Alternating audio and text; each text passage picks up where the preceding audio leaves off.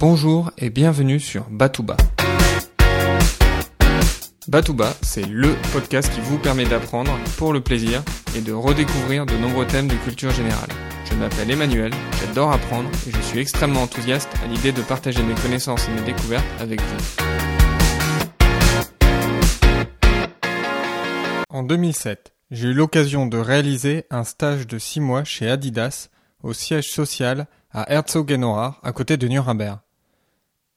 Durant ce stage, j'ai eu l'occasion de mieux connaître l'histoire du groupe et quelques anecdotes m'ont particulièrement inspiré. Mais commençons par le début. Adolf et Rudolf Dassler étaient tous les deux propriétaires, chacun pour moitié, de la société familiale Gebruder Schuhfabrik Dassler.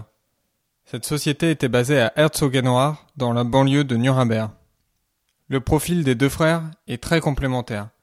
Adolf est un véritable créateur de chaussures, alors que Rudolf est un vendeur hors pair. Afin de développer leur marque, ils sont parmi les premiers à utiliser le sponsoring sportif.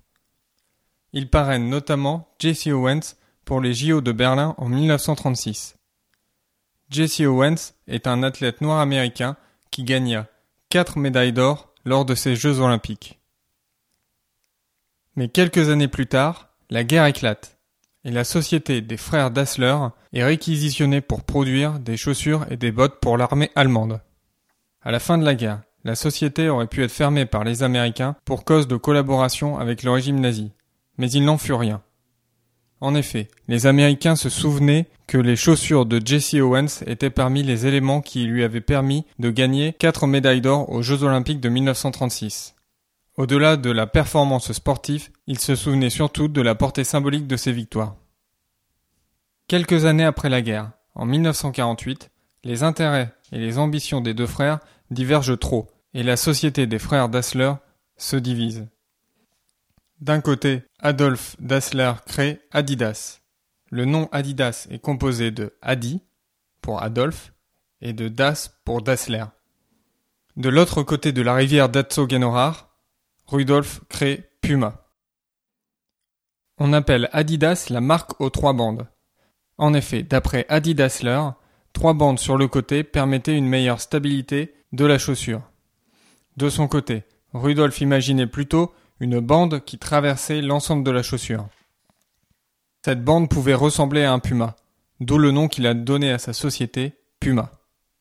Les deux villes ont toujours leur siège social à Herzogenaurach et toujours chacun d'un côté de la rivière.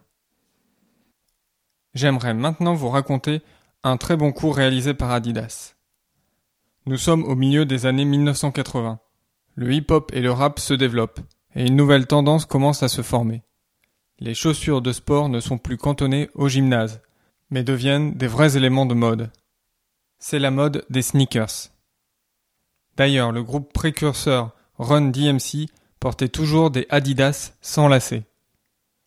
Ils intitulèrent même une de leurs chansons My Adidas, afin de vanter, pour vanter les mérites de la marque contre ceux qui dénigrent ce style. Le groupe Run DMC invite des représentants à un de leurs concerts. Durant la chanson My Adidas, le groupe demande au public d'enlever ses chaussures et de montrer ses Adidas en l'air. Adidas comprend très vite le potentiel de développement de cette tendance. Il signe donc avec les groupes Run DMC un contrat d'un million de dollars.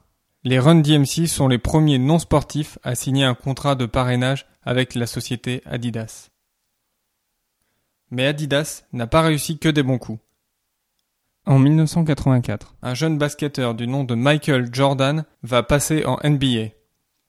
Michael Jordan a déjà une proposition de contrat de Nike, mais il souhaite vraiment travailler avec la firme aux trois bandes.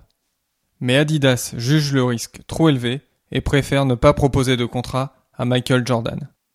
On connaît la suite. Michael Jordan est devenu l'une des plus grandes stars du basketball et a été un parfait ambassadeur pour la marque Nike. Par exemple, Michael Jordan tenait absolument à mettre ses chaussures Nike alors qu'elles étaient jugées trop flashy par la NBA. À chaque match, il payait donc une amende. Finalement, Adidas a quand même réussi plus de bons coups que de mauvais coups. En effet, c'est aujourd'hui l'un des équipementiers sportifs les plus puissants au monde. Voici quelques stats pour conclure. En 1968, 85% des athlètes sont équipés par Adidas. Et en 2004, plus d'une médaille sur deux gagnée aux Jeux Olympiques d'Athènes l'est par un sportif équipé par Adidas. Je vous invite à vous rendre sur mon site www.batouba.com afin de découvrir les vidéos que je vous ai trouvées. La course de Jesse Owens en 1936. Une interview et une publicité de Michael Jordan. Le clip des Run DMC. Ainsi que les photos de la fameuse basket jugée trop flashy. Je vous dis à très bientôt pour un nouvel épisode. D'ici là, restez enthousiastes, prenez soin de vous et de ceux qui vous entourent.